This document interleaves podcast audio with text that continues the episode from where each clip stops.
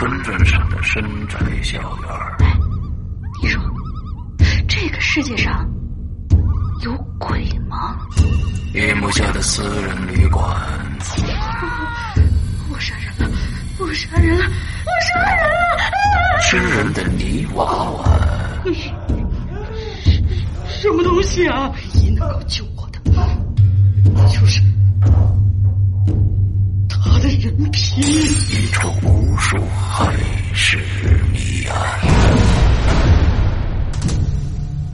天为你带来蒋家小院，作者清水衙门，由龙鳞播讲。二零一七年九月二十九日，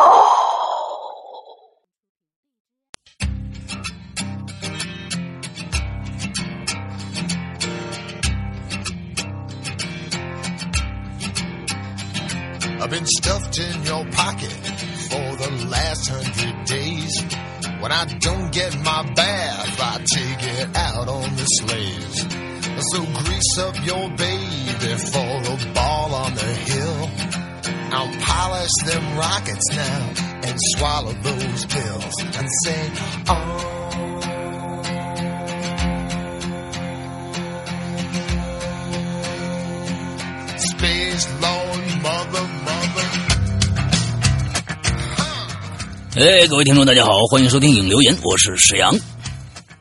今天怎么换我师傅贼溜溜的呢？哎，我没有贼溜溜啊，就就感觉就是哎，你们好啊，我是石阳，就就那样的就出来了为。什么呢？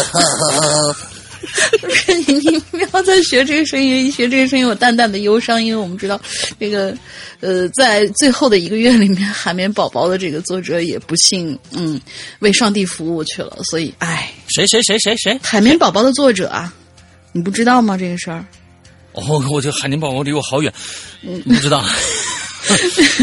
就是你一说、您这么说话的话，我就特别呃我就想起海绵宝宝说话那个声音了，嗯，嗯派大星哦是这样子的啊那样子，嗯，我我觉得，我觉得有的时候大家会觉得说，哎呦，为什么今年走了很多很多人啊？怎么样怎么样的？其实我觉得证明了一点，证明了一点就是我们老了，就只能证明我们老了就。是就是很突然，今年就真的是发现好有什么可突突然的啊？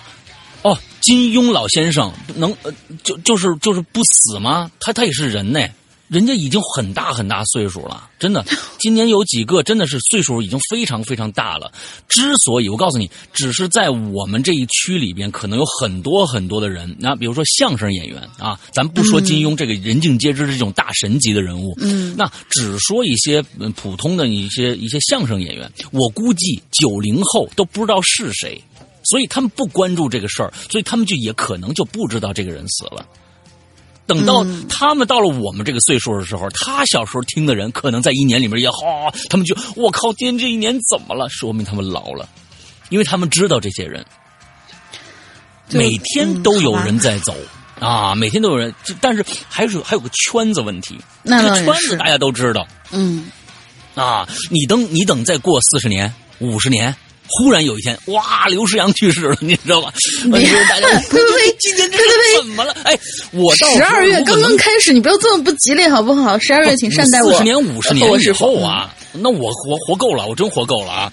啊，我这这这，我我跟你说，那时候你你，如果大家到时候有一批人啊，有一批人就说，哎呦，今年这是怎么了？这今年这这这一个个的，你说说，什么啊？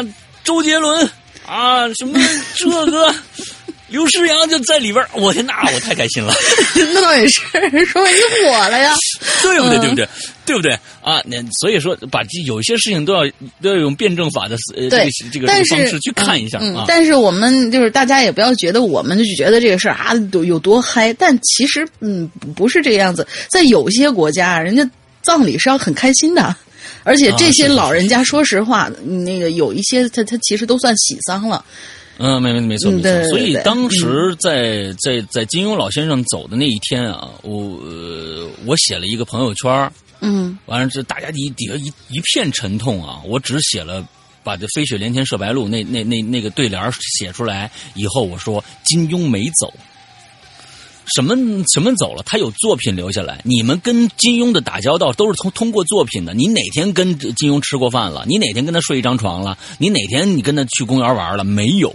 嗨，他出去早，我回来晚，我们不得拜见了吗？这不是？啊，是这样。对，啊，是这样，是这样。所以说，我是觉得没有走，只要有作品留下的这些艺人们啊，这些文学家们啊，这些艺术家们，他们一个都没走，因为他的作品留着，而且你每次跟他的交流，你就你只通过作品，所以他走什么了？没。对呀、就像是那个寻梦环游记》寻梦环游记》里面那句话，我觉得特别就是特别对，就是说。有一个人的记忆对于你来说已经忘记你的时嗯候，那你才算真正的走了。其实我们每一个人都还在。嗯对对对对，没错没错，你跟 Michael Jackson 一样，他只不过不出作品了，他去世了，但是他每我还听他的歌啊，对不对？对呀等到等到四五年、四五十年以后啊，你们已经忘却了龙陵是谁，但依然听世阳哥的作品，那不嗯对就满意了啊？前提是你们忘却了龙陵啊。被你黑死了吗？我是 羞愤自尽。啊，好了，嗯嗯言归正传，说说对，说点正经事儿，说点正经事儿。说点正经事儿，完这个星期啊，这从这个星期的星期三开始，我们在我们的会员专区里面将开始《鬼影人间》第九季的正式更新。嗯第一个更新的作品就是我们前一段时间啊征文大赛里边的呃一个我们签约的作者南希的《盲村》啊，嗯非常棒的一个故事。呃，之后我们这一次呢选入到我们这个第九季的这个呃作者的故事。虽然只有两部，剩下的可能还是周老大的作品，但是我们已经开启了这样的一个渠道。呃，我们这次一共签了四部作品，那么剩下的两部可能会在以后。那么呃呃，接着我们在年初的时候还继续会再做一次我们的征文大赛，我们争取把这个征文大赛每年做两次，因为我们看到了啊一个一个曙光。什么叫这样一个这个曙光是什么呢？就是因为。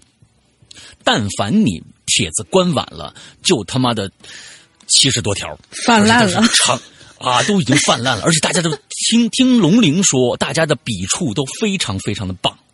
啊，就是越写越好，嗯不是，就整体水平要比我们就是好，就是好前几年是吧？对，呃，头些年就是要好多了，感觉。啊，对，因为有一些 MC 骑士军这样的那个都已经被 清除出去了，不是 MC 骑士军是什么？挖坑不填，对吧？对像我们们这回像我们这回有像我们这回君宇同学，人家挖坑，人家填，每一次跟我们说哎啊，我们在。比如说上次他不是讲了两期了吗？我在日本的什么什么什么什么什么的一些见闻，遇到的一些什么奇怪的事儿，人家每一期都能给你放出一期来。好，继续说我们这次上回的日本的什么什么事儿，哎人家知道填坑啊。对对对就 MC 骑士军，他是他其实不是被我们封杀，他是自我封杀，他不来填，坑，你知道吧？前几天那个 MC 骑士军还好像还来直播了，好像说吗哎我来了，完了之后我都没理他。嗯 就沉重了。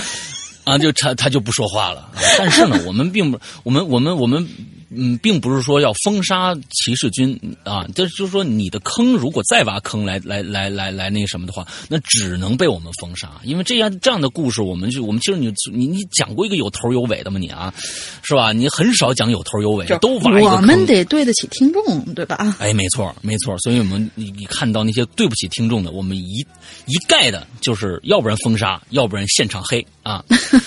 对，可以的，可以的。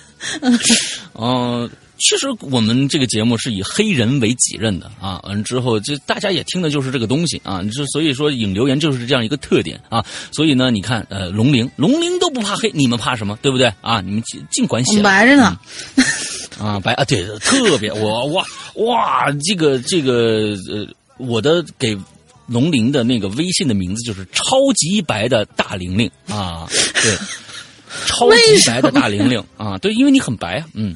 啊，好，啊，对对对，前几天那个龙玲呢，又在我们的微博上曝出了一个非常艳艳艳俗的一张一个动图。啊，大家都不是我发的。啊，我刷到的时候啊？我也吓一跳。然后青灯然后青灯说嘿嘿嘿嘿嘿，我说我说你嘿嘿什么呀？你你你这不是？哎呀，你特别就是勾人。就摄人心魄的一张动图，大家赶紧去看看龙鳞哦，龙鳞本尊哦，虽然只有一部分哦，嗯，所以只有一部，真不是我来着，啊！完了之后，那就怎么不是你？就是你啊！不是我发的，哦，好吧，我用小米吗？你大家可以去看看，大家可以去看一下。嗯嗯嗯嗯嗯。完了之后，好吧，呃，我们这个这个呃第九季马上就要开播了，所以只在会员专区更新。但是呢，大家很多人要问免费平台什么时候更新，大家可能会要等到明年了。嗯明可能会要等到明年了，因为首先我们这个给会员专区，呃，就是说首先给会员听，这是必须的，对吧？人家就交了钱了。接着我们每一次的季播都会分为上下两部，也就是前十二集和后十三集这样的一个概念。那么前十二集呢，会先在会员专区更完了以后，会拿到我们的淘宝和我们的 APP 里边去售卖。售卖一段阶段以后，才会拿到免费平台来更新。大家明白这个意思了吧？因为嗯，你不能让我活不了啊，对吧？啊，我肯定得得得得靠这个挣钱啊，因为鬼影人间毕竟是呃全职工作在做这件事情的，所以肯定是一个这样的一个流程，可能是需要几个月的时间，大家才能听到第九集。那么也强烈建议大家去。购买我们的会员啊、会员制啊，购个购买我们的会员制，因为真的是每天听不完的节目啊，每天听不完的节目。嗯，OK，好，那我们呃具体呃会员区会员专专区是一个什么样的一个东西啊？完了之后呢，大家嗯到这个这一期的结尾，每一期的结尾都可以去听一下，我们每次都会去做做一个介绍的啊。嗯 OK，好，那我们来今天的这个啊这个写不完的这个这个啊险险啊。对，对，险那个听说大玲玲说，嗯，帖子关晚了，之后呢，这有可能能做到过年去啊，因为现在已经有七十多个七十多个回回复了。现在你关了吗？呃，早就关了。然后我呃慢慢琢磨下，就是新话题吧，因为这个他也他也不着急留新话题。对这个险呢，完了之后，其实也是一个非常宽泛的一个，它不具体啊，因为你只要是恐怖就包含险嘛，对吧？嗯，惊险恐怖嘛，对吧？那，还有你肯定做过的妖啊，然后哎做过的死啊什么之类的。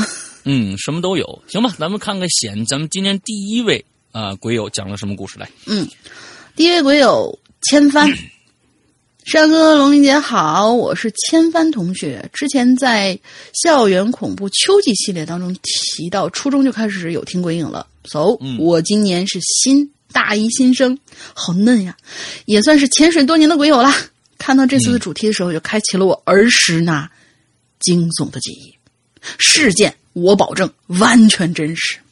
哇哦，嗯，第一件事儿，哎，他只是写了几件事儿。我记得中间有一个同学是写了好几件事儿啊，应该不是他，他只是写了在零七年的时候，就是很很早以前发生的事儿了。零七年清明节，我们家呢要出去扫墓，地点呢有点远，家人担心我跟之前一样晕车呀、吐啊，就决定这次让我一个人待在家里头。他们出门之前千叮万嘱咐，就让我千万啊，不论是谁敲门，就算隔壁嗯邻居王大妈来找你，来来来喊你，都不可以随意开门。嗯，我呢很听话的，加上学校老师也经常教育我们，所以我的防范意识还算是挺高的。嗯，那但是外卖怎么叫啊？嗯，那你零七年的时候没有外卖，零七年没有外卖对。啊，对对对，啊，但是呢，你别说，好巧不巧，就在我的家人呐、离开大概三十分钟左右的时候，我呢就听到了这么一一串急促的敲门的声音。嗯，正在看动画片的我一惊啊，词儿我就蹦起来了，还有些紧张的我就就就贼溜溜的就走过去了，走到门前，我们家门上那猫眼儿还挺高的，我就搬了把椅子，轻轻的爬上去，从猫眼儿往外看。这时候就看见门外头啊有一个身穿灰色衣服、西装裤、踩着皮鞋的中年男子，手里提着一袋儿，呃一袋儿红色的塑料袋儿，一袋儿红色的塑料袋儿，嗯来回在我家门口踱步。嗯，我就奇怪了，我就说你是谁？然后他哦他写的是你你你是睡啊，你是睡，那可能是不是想想想想表达一下自己的这个口音啊？你是谁？嗯对，有可能。那那男子一听啊，就停住脚步，抬头看看门儿就回到了，说是你这外婆呀，托我寄来一些面干儿来，你开门拿一下啊。嗯我听完就警惕起来了，问我，问了，那你你你知道我妈是谁不？结果他不单答出了我妈的名字，甚至连我妈妈的老家和工作单位，我外婆在哪个村，都一字不差的回复了。哦，哎呀，我就有些动摇了，我手已经放在门把上了，但是我最终还是没敢开。我蹑手蹑脚的爬回到沙发上，蜷缩在沙发里头，死死的盯着那个门儿嗯，就听见他不断的在外面来回的走来走去，走来走去。期间好像我记得他是敲过两次门，非常用力、非常急促的敲，但就是不说话。嗯，这就让我感觉害怕了呀，感觉他随时都会像动画片里的反派一样，突然就冲进来。哇哦，大概二十分钟之后啊，门外已经没有那种皮鞋摩擦地板的声音了，我就小心翼翼的走向门前，向猫眼看过去，这人已经不在门口了。我顿时感觉心中的石头终于落了地，长舒一口气，我就飞快的拨打我妈电话，问她是不是有什么老家的人替外婆什么送什么面干儿。我妈肯定矢口否认呢。我就将过程一五一十的告诉我妈，我妈听了也是吓一跳，立刻挂了电话，挂了我电话给外婆打过去。没过多久，我妈回拨了过来，告诉我没有人要送什么面干过来。嗯听到这儿，我记得当时啊，我手心里都是冷汗了。嗯我家里人，呃，应该是等过了好久，我家里人回来了，除了我妈，其他人听完我说完这一切，开始并不放在心上。但是过了一会儿，他们忙完事情再仔细问我的时候，才感觉到惶恐不安。嗯而现在呢，我呢回想当时的事情，脊背还是会发凉。最可怕的是，在零七年那个时候，个人信息居然可以泄露的这么彻底。再试想，当时我如果真的开了门了，那是不是我现在已经在某个山沟里头，或者已经不在这个世界上呀？嗯，哎，什么在此希望每嗯，每一个啊，在此希望每一个与家人失散的孩子能够平平安安、平安健康的回家吧。希望那些拐卖儿童妇女的人渣可以得到应有的惩罚。哎，最可恨的就是这帮拐卖人口的。和一和一帮说话不算数的啊，嗯，好，嗯 反正就是嗯，对，嗯，每次都是说的有模有样的。嗯啊，完了之后那个那个就是这个，其实家长和学校啊，应该用一想一些办法，就是说对于这种上门来的，知道孩子自己在家的这种，有一些什么样的措施能够教给孩子啊，嗯，立马把这些人给给给支走了。别让孩子那么害怕，也、嗯也千万别让孩子那么害怕，因为有时候害怕会 害怕会呃，其实产生一些副作用。那有一些时候你，你稍微胆子大一点，比如说，比如说他一一开始说你妈是谁呀、什么什么好，哎，你这个时候给你妈打一个电话，直接说，哎妈，是不是有个送面包干的呀？啊，完了之后说没有啊，哎，我妈说没有啊，你看他怎么说？嗯哎，反正你们也没开，他说不定一一溜烟就走了。哎，就马上他就走了，你还有一种胜利以后的一个喜悦啊！完之后以后都这么干，嗯，完这这其实就是特别，他们特别害怕对峙嘛，因为一旦说不对了，那那他就没有任何的依据让你开门了，他所以就走了。嗯，这倒也是个办法。嗯，反正就是说，我学校和家家里边对孩子们这方面的教育啊，包括什么其他的一些，而且出去以后也要就是不要跟，就是呃谁就尤尤其是像什么就是哎咱们登记一下啊，你们谁谁谁家里的什么什么信息，这些我觉得这些老师是不是也适当的不要让孩子们透露太多他们自己家的这些信息，因为我不是说老师们怎么样，因为就是卖信息这种事情真的是防不胜防。对，有很多那。现在呢，其实是这样子的。过去这种写字儿的这种征求信息的这种啊，现在已经不适用了。哎，你过去呢？你看，人家现在给你一张纸，让你写写家庭结构或者什么，你是不会轻易写的。哎，嗯大家都有这样的一个一个一个意识了。但是就怕你注册什么东西啊之类的。你手机每天都在填，都在填电话号码，各种各样的东西。对那这个其实也很可怕。为什么有的时候我们的小程序，它一进来就让你挂你的微信的一些信息呢？你不知道他微信里边我们的信息他会拿走多少？这个东西也是很恐怖的。对你摁只是摁一个按键，什么什么上面就是允许呃访问你的通讯什么的，你马上就全都泄露出去了。你可能摁那个按键都没有意识的。对，所以千万像这样的软件，咱就别用了啊，还是用用一些大牌一些的软件比较好啊，比较好。嗯，OK，下一个夜黑风高亮咸鱼啊，嗯，嗯这是一个非常非常惬意的一个事儿。嗯夜黑风高亮亮咸鱼，我估计是你的鞋吧，嗯。嗯，有可能。两位啊，两位主播好，我是夜黑风高亮咸鱼。虽然我听鬼影鬼影也挺久了，但因为懒，所以最近才注册了论坛。我的话呢，嗯，亲身经历的灵异事件啊，应该是没有吧？你问我呢，我不知道啊。嗯，但这期的话题显，我觉得我能猜文采重点啊，就说我就说我其中印象比较深的一件事儿吧。嗯，这件事儿啊，发生在我读初三的时候。哎，先交代一下背景：我奶奶和我爸爸妈妈是分住两地的，而我的初中呢是在这两地的中间点的留宿学校。嗯啊，周末的话呢，我都是轮流往返这两地度过的。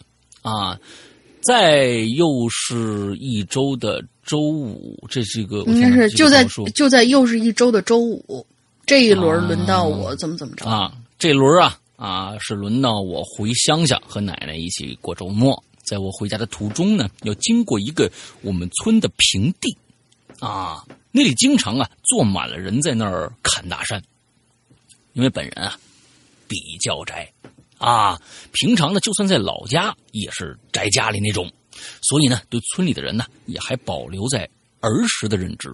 而那天经过平地的时候啊，刚好看到好几个小时候的玩伴，那所以我们就坐下来聊一会儿。那不久呢，我就看着天色也不早了啊，才打道回到山脚靠靠上的家里。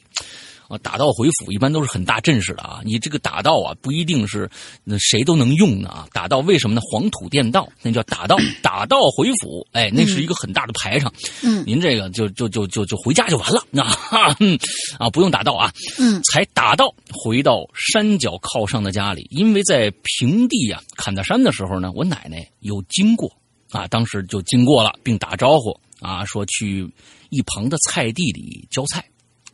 所以整个家里现在就我一个人，奶奶去浇菜了，我先回去了啊，就我一个人。我回到卧室，坐在床边发了一会儿呆，就在我低头准备脱鞋的时候，哎，我突然呢，我就听着有一阵脚步声。很快，随着脚步声的靠近，大厅门前出现了一个人是那个是那是那小时候和我弟玩耍过的 Y 啊，英这个英文字母 Y。虽然有点意外吧，但我还是出声问了，我说：“哎，你找我弟吗？”他没回。言外之意呢，就是你要呃，他哦嗨，就是你找我弟吗？他没回哦。就是他他没回来的意思啊，嗯我也不知道这个弟弟是你叔伯家的儿子，还是就是你亲弟弟啊，我不知道。嗯啊，他没回哦，意思就是说哦，他这次没跟我一起回来的意思吧？可能言外之意就是你要找的人不在，赶紧走。而这个外呢，不退反攻，我的天哪！你们这是干嘛呢？跨过大厅的大门，直冲我卧室就走过来了。嗯，眨眼间就走到了我的面前，还把坐在床边的我往床上一推。哇，这个是要干什么？嗯，嗯我脑子顿时一片空白了啊啊！天哪啊！哇，这是什么？这人生第一次被推到床上，但我的身体还是最快的做出了反应，使出了吃奶的力气。啊，那次好像有一个什么叫吃吃什么吃奶，也也是有一个吃奶的力气，什么什么什么事儿啊？我记得我我的节目里面说的，使出吃奶的力气反推回去，然后嘴里重复嚷道：“你要干什么？你要干什么？你要干什么呀？”越嚷越大声，对方呢？从要把我推倒在床上，反而被我推到了卧室门前。哦哦，嗨，嗯，就是说你要干什么？你要干什么？他往推回去，完了之后把那个小外啊推到了卧室门前，僵持了一两分钟左右，眼看制服不了我，才放弃使力，就说了，呃，什么？哦，就是就对我说，你不要告诉别人，你要不告诉别人，我就走。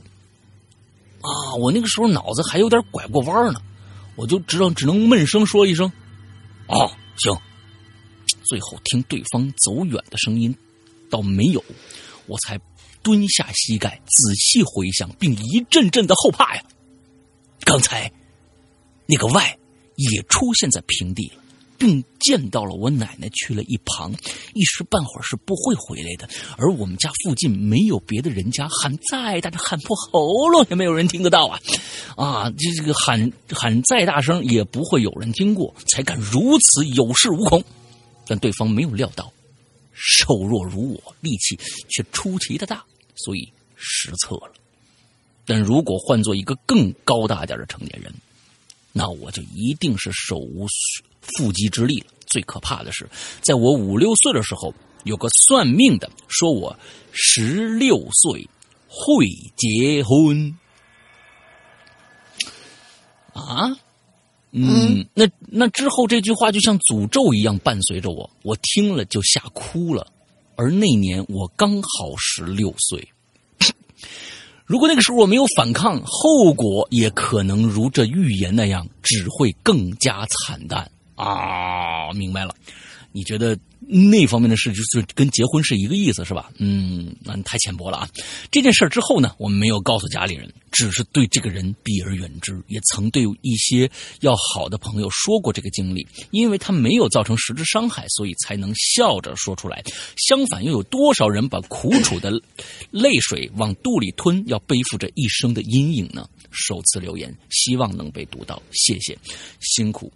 两位主播，这是一个，这是一个比你年龄小的人对你性侵的一个故事，对吧？嗯，应该是，好像是这样的一个一个事儿啊，好像是一个这样的一个事儿。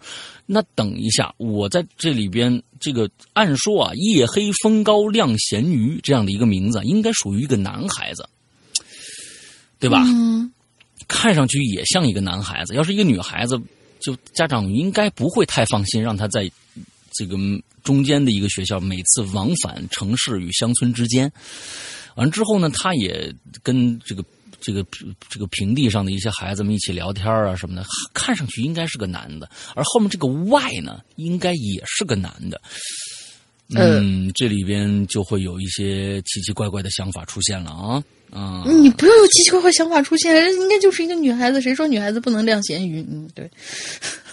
哦，是个女孩子对吗？哦，有可能是女孩子，就是现在女孩子都好好好好好好厉害，晾咸鱼的啊，嗯，这个职业很不错。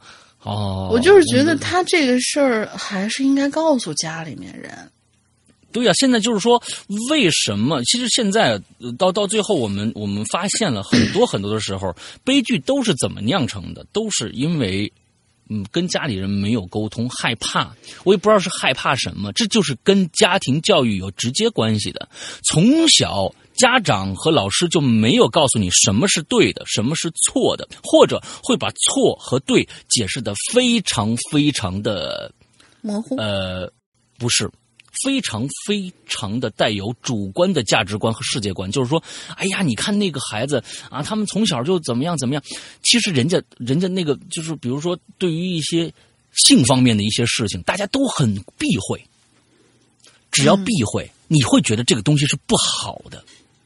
你只要觉得这个东西不好了，你发生了这件事情，你就会有羞耻心。有了羞耻心，你当然不会跟任何人去说这件事情。所以这是整个的一个教育链条上面的一个一个问题。在国外可能相对这些事情会少一些，啊，就如果而且国外的孩子非常非常的大胆啊，怎么个大胆啊？大家可以去看一部非常高分的一部呃这个呃欧洲的一个电影叫《狩猎》。啊，九点零分的高分，《狩猎》啊，大家就可以看一下这个《狩猎》这个电影，就你就能知道国外人对这方面的事情的保护是一个什么样的一个状态，跟咱们完完全全不一样。啊，当然那个狩猎那个故事也是一个反例，但是那就不一样了，孩子们真的会第一时间说出来，孩子们有时候第一第一时间说出来，所以现在我们为什么不敢说这些事情，会最后会把它当成一个笑谈哦，因为我没事儿。啊，反正我也也也无所谓，反正没有实质性伤害嘛。啊，我我反正我也只能祈祷啊，那些呃还那些把把苦楚往肚子泪水往肚子里吞的人了啊，让他们嗯就好一点吧。但是如果你早说出来一点的话，可能这些人就不会有苦楚的泪水了呀。嗯，对吧？啊，我们现在其实一直在，只要自己过得好，不管别人。然后很多很多人，我并不是指指代这个我们今天咸鱼同学啊，这是一个我们现在很多的地方的呃人的一个状态。你就说我吧，我如果遇到一件什么什么事儿，我会把它当成一个特别重大的一个事情去跟别人说，或者是报警或者什么呢？可能也不会。这可能就是真正的从小到大的一个教育系统。为什么我们看美国的电影，一看就是说报警，不管什么事儿，猫它猫上房了也报警啊，人家救火人员来了，就是他们有这样的一个意识。我出现了一个问题，找别人去帮助帮助我，之后那些人是有是是站在我这一面的啊，他们会帮助我解决这个问题，而我们不会。我们只会出现了一个很大的，比如杀人放火这种事儿，可能才觉得，哟，警察是不是能来帮帮我？其实很多事情都可以找警察帮忙。当然，警力是另外一个问题，啊，能不能真正帮到你？警力是不是能真正帮到你？那是另外一个问题。但是我们要懂得，首先会保护自己，这是非常重要的啊，啊，同时也有尽自己一份心去保护别人啊。来，下一个吧，来，下一个是鬼影修罗同学，亮完咸鱼，这是。嗯，半路上遇见了一个嗯比较凶的修罗同学。嗯，石阳哥、龙玲姐，你们好，我是潜呃我是潜伏五年的鬼友修罗，你是孙红雷的粉丝是吗？嗯，本人是英国留学党，念大三，黑龙江哈尔滨的汉子。嗯嗯，我小时候呢特别淘，以至于要家里大人想出那么一个招来治我。然后，呃，想出了一个招来治我。然而呢，这并不能遏制我一身的法力，还是该逃逃，该闹闹，以至于啊，之后惹了不少玄乎事儿。哎，就在我三四岁的时候，当时的父母呢，为了我能有更多的课外技能，就给我报了花样滑冰训练班嗯，训练一年之后呢，我们就开始比赛了。然而就在比赛当天出事儿了。平常我们训练的时候啊。我们滑冰一定会戴上手套，但是就在比赛这一天，我呢没戴。热身的时候，我绕着冰场一圈圈的滑。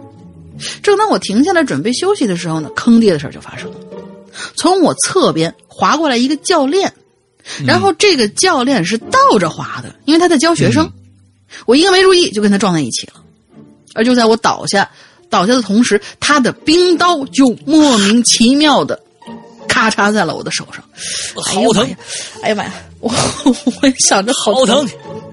你想啊，一个不到五岁的小孩手多嫩呐，就这么被截肢了。我当时就是一声凄厉惨叫，然后就哭了。那个教练把我扶起来，然后呃，我当时眼睛里全是泪水，根本看不清我手已经成什么样子，只记得是血红一片。我对面小伙伴直接就吓傻了，后来呢，呃，陪同我来的三姨冲过来，把我直接抱了进了医院，手上缝了三针。事后，这个教练到我家来看我，还给我买了玩具，而我手上的疤却永远的留在了上边。从那以后啊，我再也都没有敢滑过冰了。嗯，还好，小孩缝三针的话还好还好，没有太那什么。估计那教练可能也及时刹住了，要真的碾过去的话。后果不堪设想啊。嗯，对对对，不能说好疼好疼好疼好疼好疼。哎呀，还有一次啊，是我跟院儿里头的小伙伴们放鞭炮，在我们这儿这种炮叫鸟蛋。我放鞭炮的时候捂耳朵的时候啊，有一个比较搞笑的习惯，就是双手向上举，然后用大臂夹住头捂耳朵。哦哦，然而呢，不凑巧的就是我当时左手啊正拿着一根燃着的香，右手拿着一串鸟蛋。正当我捂着耳朵时候呢，只见从我头顶上方就落下来一堆的火星子，我心里啊顿时有一种不祥的预感。于是我把手收回来一看，果然碾子就剩一点烧完了，我就赶紧把那鞭炮就甩了出去。可是，哼，还是晚了一步。只见一团光啊闪过之后，然后耳朵里就进入了，啊，进入了是什么是从状态，嗯，失聪状态吧？哦，失聪状态，嗯没写这哎呀，俩。好疼好疼好疼！他的故事都好疼哎。嗯，紧接着就是右手剧痛，刚才是左手受伤，现在右手剧痛，整个手掌全都被崩黑了。哎呀，好疼好疼！大拇手指头都被震麻了，大拇指和食指、中指被炸开了几个口子，于是我 疼死了，嗯于是我就哭着跑回家了。我姥姥姥爷看到我这样啊，就直接夹着我，啊啊，夹着我呀，就去了附近的民安医院。还好没有什么大事，只是皮外伤，过两周就好了。现在想想真是后怕。如果当时那鞭炮里头有点什么杂质，那就不止皮外伤这么简单。嗯嗯嗯，以上就是我遇到的比较险的事情，并不恐怖，但是呢，要从中吸取一些经验。嗯，什么经验？你告诉我。就是一定要注意保护自己，不要作那个啥。嗯，嗯，那时候你没有这个经验啊，必须得到了上上述的这好疼的这些这些事情以后，你才会懂得怎么样去保护自己，不要作啊就是修罗同学 从此就改名为我好疼。嗯，啊！希希望被读到吧，有什么不通顺的地方，请见谅，因为字数原因只能分两次写。哦，对，它它分两层。嗯嗯，祝石阳哥身体健康，万事如意。祝祝龙鳞姐越长越啊随随便吧，越长越随便吧。嗯，婚姻人间，我们来日方长。嗯，哎，我现在我的龙鳞，你现最近表现特别的好，就是啊已经不用我黑你了，对吧？你自己黑了。我本来就长得很随便。大家赶紧去看一下我们的微别博。别别别别，我现 我有那账号，我要去删了它。好，下面一个 W 幺幺二七啊，刚刚听完一个很疼的故事，完了之后看看我们这个故事是什么样啊。为了主播方便，先提前说明我是女生，这太好了。咸鱼同学，你一直就没说你是男的女的，有可能你是女的、啊，也有可能你是男的，但是没有说这个 W 幺幺二七，大家向他学习。啊，因为我这个性别很重要的啊，首先性别很重要的啊，这个呃提出表扬啊。为了主播方便，先提前说我是女生，勇敢的女生，我是女生。嗯，好，山哥，龙鳞小姐好，姐姐好啊，我是 W，啊，潜水多年，终于忍不住上来留言了。你们都是这个，你们你们在忍什么呀？啊，你们在忍什么啊？嗯，说到险呢，确实发生过一些一件让我无法解释的惊险事件。说一下背景，你看看现在啊，刚才啊，好疼是美国的啊，现在 W 啊，人在美国呢啊，现在我在美国读、读大三。这件事儿呢，发生在我大一暑假回国的时候。啊，暑假嘛，那我一般都是在家吹吹空调啊，点点外卖是吧？能不出门就不出门。我天哪，这都什么啊？可是一，一有一天的中午，不知道为什么，我就特别特别想出去吃饭。对于你这里来说是一个大工程啊，是吗？是需要打道的那种那种工程是吧？于是呢，啊，我就穿着短短袖短裤出门了。到了小区门口，路过面包店，就想进去买个面包啊！你也想想吃个这个是吧？这时候，我突然感觉一阵耳鸣，嗯，好疼啊，好疼！以以前从来没有过，但是好在就七八秒钟，耳鸣啊！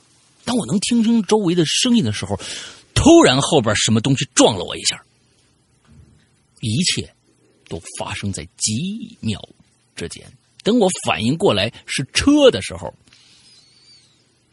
我已经趴在两个车轱辘之间了。嗯，天哪！天哪！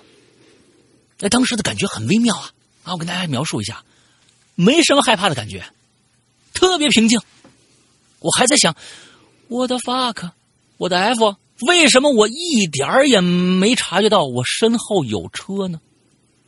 这个时候，司机没下车，继续往前开，又倒了一回，再往前开，又倒了一回，他是想杀人灭口啊！此处应该有笑声啊！这这这这个司机是这个司机是想干嘛呀？这是啊，没有没有，是我瞎瞎瞎说的啊！人家那个司机不是这个样子，我说那是那个郭德纲嘴里面的于谦啊。嗯，好吧。这时候啊，大大白领子、大大箭头那个啊，嗯，这个时候司机也从车上下来了，我看着他有点吓懵了，就问他。不是您您您您能赶紧把我把我把我把我拉出去吗？你这不太好，这样是吧？哎，他才反应过来，哎，把我从车底下拉出来了。出来以后，我检查了身上，除了胳膊和腿上有些小擦伤以外，居然没什么严重的伤，甚至没见血。那我觉得可能是我瘦吧，对吧？大家知道了吧？哎。每天锻炼，把自己练得很苗条，是一个多么重要的一个事情。连撞车都不怕，嗯，直接从车下面就过去了。不是你，你会卡着头啊？关键是，啊，这不赖我。嗯，哎，我觉得可能我比较瘦吧。啊，车的底盘呢也没有刮到我的后背。走了几步，发现右脚脚踝有些疼。我当时以为是骨折了，终于有点害怕的感觉了。啊，脚踝如果你骨折的话，那就不是有些疼了，那是根本走不了啊。这个时候，面包店里的人也出来了。原来这辆车是他们的送货车，他们就赶紧把我送到了附近的医院。你们这个都是很有。很有人情味的人啊，这这真的是医院很近，一百米左右。到了医院，发现只是扭伤了脚，医生说差不多两周就能恢复。司机和面包车里边的两个员工全程陪同，一直跟我道歉。司机说他倒车之前呢，按了好几次喇叭，从后视镜也没看着人我觉得呢，可能刚好按喇叭的时候我耳鸣了，这可以解释。至少呢，他为什么没有从后视镜看到人？我觉得就无法。至于啊，至于他为什么从后视镜没有看到人，我就无法解释了。因为我自己开车的时候，后视镜是肯定能看到车后的情况的。他开着车呢，不是那种厢式货车，是后边有窗户的车，所以我觉得一般情况下应该是能看到车后边的。啊，那最后从医院出来，他们还非要请我吃个饭。啊，搞得我非常尴尬。你说我出来就是想吃顿饭，我也没想吃这么尴尬的饭，是吧？啊，好尴尬，对吧？那对啊？所以大家轻易不要出去吃饭，还是在家叫外卖的，安全。嗯，安全，安全啊！他说，其实我觉得这件事儿呢，也不全是他们的责任，是吧？我就说，你不用，不用。我本来就想买个面包，哈，谁知他们一听，赶紧回店里送了我好多他们店里的卡，有多少呢？啊，这卡有多少呢？反正我妈、我爸到现在都没用完。啊！你们城市的这些这些居民们实在太淳朴了，啊，真的是非常非常淳朴啊！那么多的卡呀，啊，你是那你我觉得你还是经常出去，你你是你这叫被你这叫被撞词儿，呃，这被碰瓷儿，你知道吧？本来没碰瓷儿的心，呃，被当成碰瓷儿的事儿干了，你知道吧？啊，你这这真是自己，你看得得了这么多好处，为什么那么多人去碰瓷儿？就是因为这个啊，嗯。回家 什么心态？回家以后，因为行动不便，爸妈呢又暂时不回来啊，呃，暂时回不来。他们店里的人呢，就天天给我送饭送水果。我觉得你一定是一个长得非常漂亮的小姑娘。嗯。我跟你说啊，这个长相啊，一定是有先天优势的，绝对的。你像我在外面被被撞了，绝对没人这样干。跟我跟我说，头长那么大，你说是不是？就是因为头太大 啊，所以才那个什么。经常卡，那你经常卡呀，对不对？你我这个底盘够高了，我这 SUV 啊，你知道吗？就是为了过过各种坎儿的。你头居然过不去啊！本身是没有事情的啊。你这这个，你看，我觉得你一定是一个特别特别漂亮的小姑娘。嗯对我也觉得如此的殷勤啊。其实我脚啊，差不多一周就好了，我还很不好意思让他们不用送了，他们还是坚持的送了两周。我估计是哪个小哥看上你了。哎，这是一个契机，你知道吧？但是真正让我害怕的不是耳鸣，不是车祸，而是跟这件事儿有关的三件我觉得很神奇的事情。还有后续，还有后续，这个不行，我得还是得配点音乐啊！因为是读读大家这些故事都好像都是非常糗的事儿，哎，后面有奇怪的事儿，那我再来点音乐啊。他这好像不是很糗，很玄乎的事儿。嗯，嗯，车祸发生几个月前，我在美国和朋友出去玩儿在一个集市上碰到了一个占卜的摊位。因为我以前呢也没怎么亲眼见过他们是怎么占卜的，我就想试试。大家都知道那个国外那占卜水晶球啊，都在一个帐篷里头，吉普赛人嘛，大家知道啊，这个这一般是吉普赛人在那占卜，所以呢都是弄一个帐篷。哎，他这有一个帐篷啊，完了之后呢，那个小帐篷啊，一次只能进去一个人我刚进去有点失望啊！你想啊，都吉普赛人，你知道吗？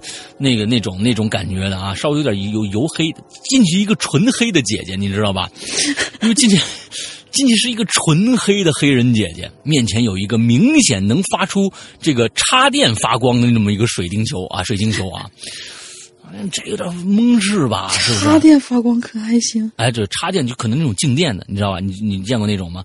你你手一放上去，那个里面那个水晶球里面有那个那个紫色那种闪电的那种，就是围着你的那个手能转。我估计是那个东西啊 啊！我就坐下来，他就煞有介事的啊，在水晶球上挥挥啊挥一下手，仿佛在感应什么呃什么这样的啊，我觉得有点好笑啊啊！然后我就对他说：“Take care of your right nickel。”就是你注意一下你的右脚踝，ankle ankle 啊，ankle 还是 nickel 啊，ankle ankle ankle 啊，英式念法啊不是不是叔叔啊，不是叔叔，take care of your right ankle 啊，完之后那个注意你的右脚踝，然后我当时也没当回事儿啊，我还心想。呀，我弄得跟真的似的呢。那你看看你，你吉普赛，你你急什么？你都大黑，你黑成这个样子了，是吧？啊，事后呢想起来还真有点害怕。他怎么就知道我右脚踝会出事儿呢？哎，这第一件事。第二件事，我车祸当天带了一个貔貅玉挂件后来发现怎么也找不着了。都说貔貅护主，哎，不是貔貅生财吗？会不会正因为他的庇佑，所以我没有受到什么严重的伤？毕竟再差十几厘米，我就可能被车轮压过去了。第三件事儿，我十六岁的时候去日本旅行，在一个寺庙里抽签，大意是三年内我会有个坎儿，但是生命中会有奇妙的姻缘帮我度过。你也有姻缘了，哎，你看，你看，有姻缘了。刚才我说的，嗯我觉得肯定没错，要不谁谁管你啊？每天跟你啊，是吧？虽然会很困难，但是不至于损伤元气。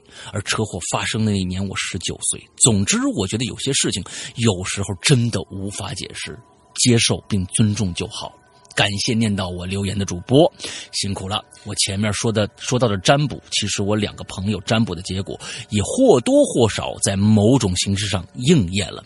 如果以后有相关话题的话，咱们再来讲。今天就先这样吧。好，嗯、写的非常清楚啊。啊，反反正我觉得你这里三年之内有姻缘，我觉得那件事情真的是有什么或者司机小哥或者里面店员里面某个小哥看上你了啊，这个我觉得是一个打心眼里边的一种对你的一种怜爱嗯，啊，你这已经到了一个爱的一个阶段了，你知道吧？又瘦又小的小姑娘，对，楚楚可怜的一个人人在外面买面包，啊，嗯，一定需要我们照顾。对，一定需要你的照顾，是是是是是那种啊，那种 那种那那种什么爱啊，父爱啊不能父爱如山了，那就 那可能就是那种啊特别啊，我就要照顾这小孩那种心情啊。嗯，来下一个，下一个，哎呀，来给我们填坑的居填坑的宇同学，嗯，表扬表扬表扬。表扬，嗯，他说：“来来来，日本异闻录第三第三部分，这应该啊留在那些年的番外三里面。每一次呢都算不好楼层，我估计啊，读到的时候应该是显的第二期，算的真准。嗯。如果这样三周读一篇的话，我想我真的可以承包未来一年的引流言的，哈哈哈。大林，那太好了，嗯，大林让我一次写完，遇到遇到的事儿每一个都写一写，都是一千多字。如果一次写完的话，估计大半集引留言就没得了。再者呢，我要刷刷存在感，免得又被某人忘记。哼，记仇记仇，你什么星座的？你是？嗯不要跟我师傅学，学坏了。他是说在说我被某人忘记，是我把忘了他了吗？我怎么我把他给忘了。哦，那是因为你上次读的时候，我在那君宇，君宇这名字怎么这么熟？谁？嗯嗯然后问我去哪儿？呃，去日本玩了几天呢？其实也就九天，四天京都，四天东京，一天富士山。不过放心，并不会写出九篇来，估计也就五篇吧。其实这几天的经历，最多只能算得上是奇怪，我觉得不太恐怖。不过既然写了，那还是要写完，总不能挖坑不填吧？表扬一下。解释解释一下啊，为什么晚上我遇到这些奇怪的事儿，白天我还可以心很大的继续游玩儿？这可能是因为经常看动漫的缘故吧。我对日本的这个概念都是，就整个这日本呢就是一个异世界，所以真的就是对，就算真的有什么百鬼夜行，应该也不奇怪。嗯甚至呢，我会下意识的觉得，本来这日本呢就应该提供这样的游玩体验，所以也就没有那么害怕了。好了，闲话至此，呃，然后放个前前情提要啊，给我们的，人家很贴心的还写了前情提要，你看，嗯他说，呃，前情提要大概就是我们第一晚来到日本，没什么没什么事儿。第二晚呢，外出山路上遇到了凭空出现的咳嗽声，传说会跌死人的地方，差点两次差点跌倒。第三天晚上呢，就是路过没有人的护具店，人形的铠甲头盔啊，忽然不见了。晚上睡觉的时候呢，被摇晃醒，听到疑似电话呃电视里面有女子说话的声音，起身却发现电视是静音的。嗯、继续往下讲啊，就是第四晚，这第四晚呢倒是没发生什么大事儿，反正到了第五晚上呢，我们也就告别了京都，来到了东京了。本来以为这换了城市应该不会再有什么事儿了吧，结果这故事好像还没有结束。好了，这次讲的就是第五个晚上的事儿。我们到了东京，入住了一家四方形有天井的酒店，四面都是房间。朝着马路的外侧两个角是房间，而内侧两个角是电梯，一呃一旁是电梯，一边是楼梯。我们住的就是楼梯隔壁的边间儿，四楼还是五楼忘了。嗯因为坐下午五点的新干线，三个多小时到东京，转地铁找找酒店，所以入住的时候应该快十点了。毕竟来了这个国际大都市嘛，哪有那么早休息的？于是就放了行李，我们就出门溜达，还去体验了一下东京的深夜食堂。嗯嗯、我们坐的吧台啊，吧台的拐角啊，有一对什么美国情侣。哦，这应应该是那个扯呃扯旁边的话题啊。我们遇到了一对美国情侣和两个四十多岁的欧巴桑。这日本人果然对美国有天然的那种，就是崇洋媚外的那种感觉。他们竟然用极端简单的英语单词聊了一个多小时，我也是真的佩服啊。我用初中的英语水平跟我弟看动漫学来的日语私下翻译着他们的对话，比如说什么什么什么 American 啊 love love 什么 Osaka 就是大阪的意思，然后 good good good，哎，简直快笑爆了。反正因为这小插曲吧，于是我们回酒店呢，大概就是十二点多了。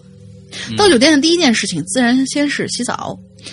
就在我正洗头的时候啊，就我就突然听到了勾，然后两秒空两秒，然后扣又是一下空两秒，扣又是一下空两秒，均匀的敲击声。嗯当时我正闭着眼呢，所以我看不清周围。这感觉，这声音是从脚边的墙体里传出来的，我靠，呃，这个很恐怖。于是我就赶紧抹掉脸上的泡泡，环视，不会是整人节目吧？我天哪！我这不是，我真的，我真的看过一个我真的看过一个日本那个整人节目，就是你洗澡的时候，然后上面下来一个，头就是对头发很长的那个。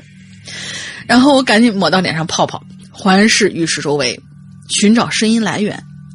可是这时候这浴室里头什么事儿都没有，想想，嗯，有可能听差了。哎，不会不对呀、这一声听差了也就罢了，四五声还能听差吗？但问题是现在真的是什么异状都没有啊！我也不可能就这么坚持僵持下去，这画面多少有点奇怪。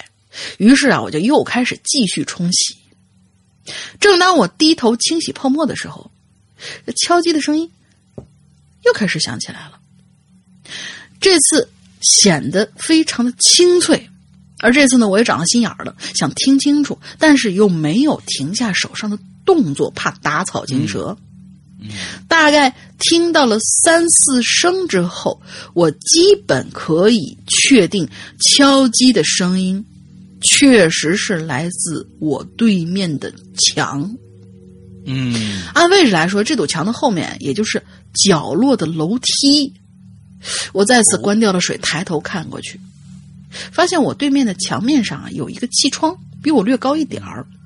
这些敲击的声音就是从这儿传进来的，但是玻璃上又贴着玻璃纸，所以看不到外面。可是就在我看的过程当中，没有声响。咦？难道是有人在外面偷窥？偷我让窥他干嘛敲墙啊？偷窥就更不应该敲了。嘿，小哥哥，看我一下呗，就这样。嗯，我让自己保持冷静，不要乱想，一面看向气窗，一面一方面思考一下下一步该怎么做呀。嗯这时候就应该赶紧的呀，赶紧溜吧。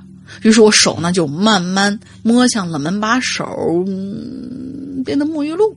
嗯，洗完澡吗？下一步洗完头吗？下一步当然洗澡了。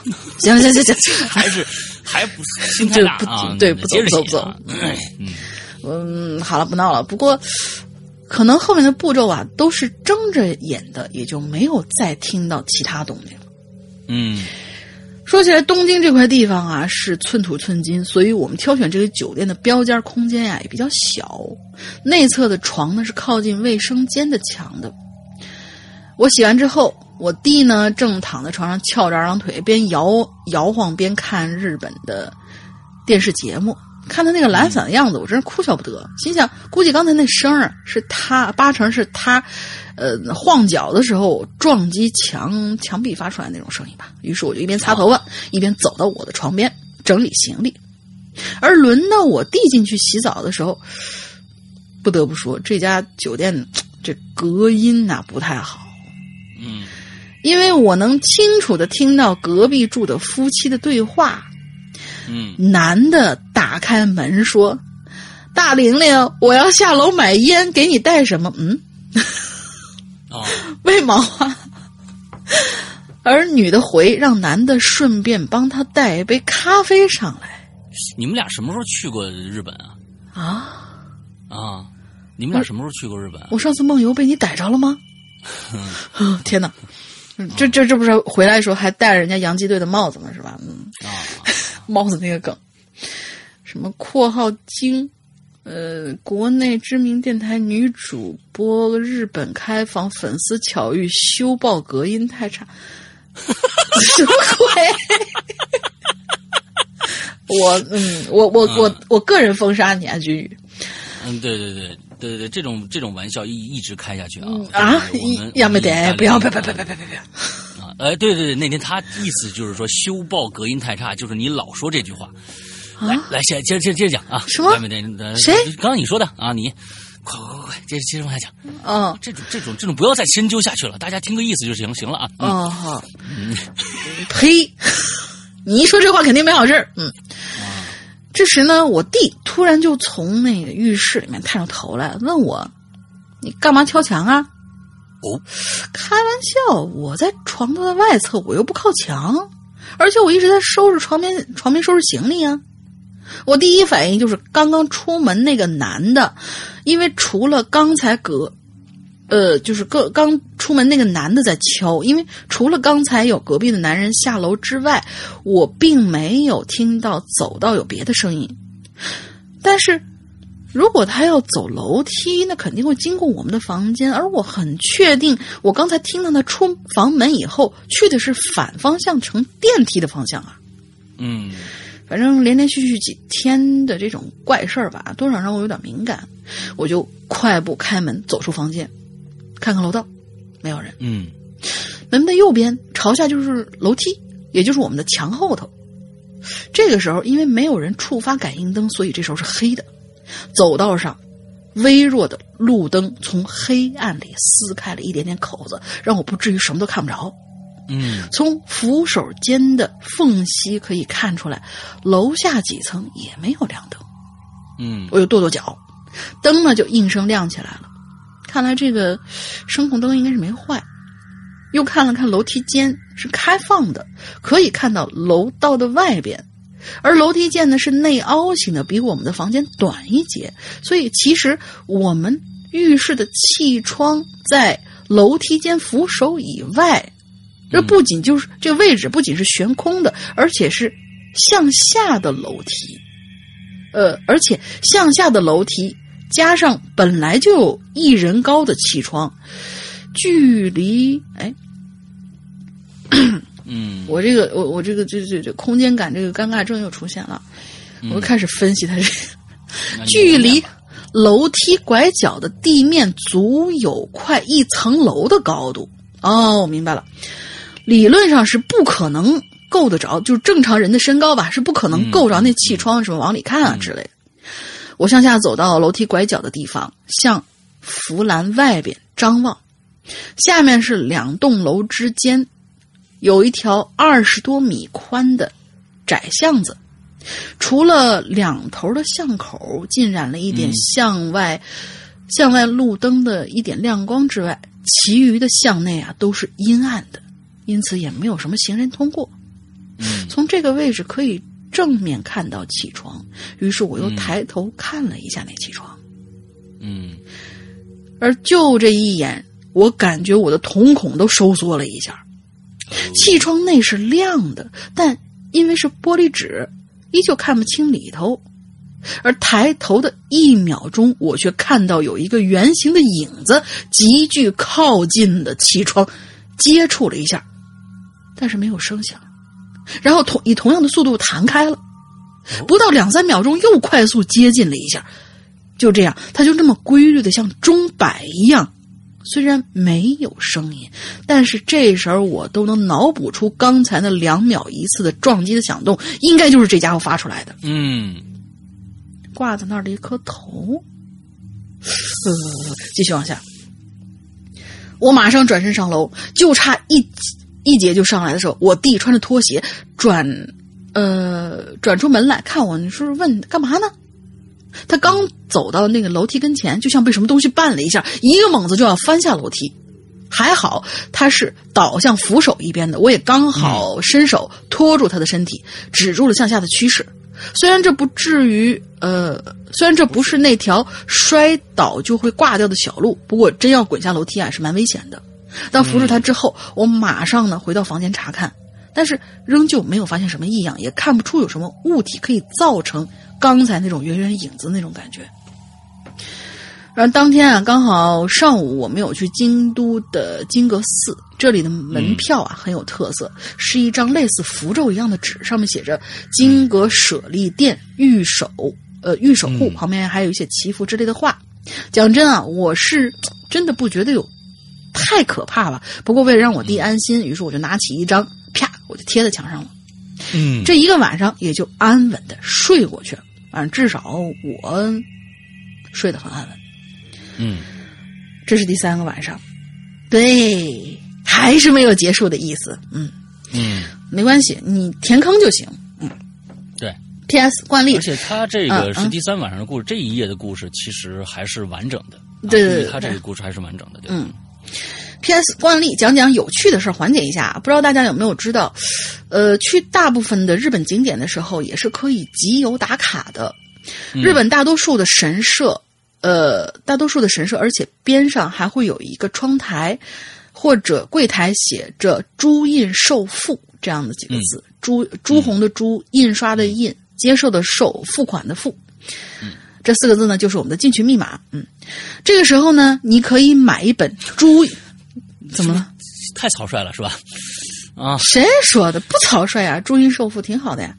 嗯这时候呢，你就可以买一本朱印账，嗯，因为就是手账那种感觉，也就是一个折子本儿。每到一个地方呢，就跟通关文牒一样啊，朱印账都有自每个地方的朱印账都有自己独特的设计，然后里面就会有神官或者巫女帮你写上这个神宫的神谕和祝福语，还有时间，这叫做玉珠印，是三百日元。好便宜啊！朱印账只需要买一本，到哪儿都可以去签。当然，你也可以买几本去收藏。我我我记得我见过咱们鬼友那个，他那个字儿我我始终有点嗯念念不太好，我就不念他名字啊，不然露怯。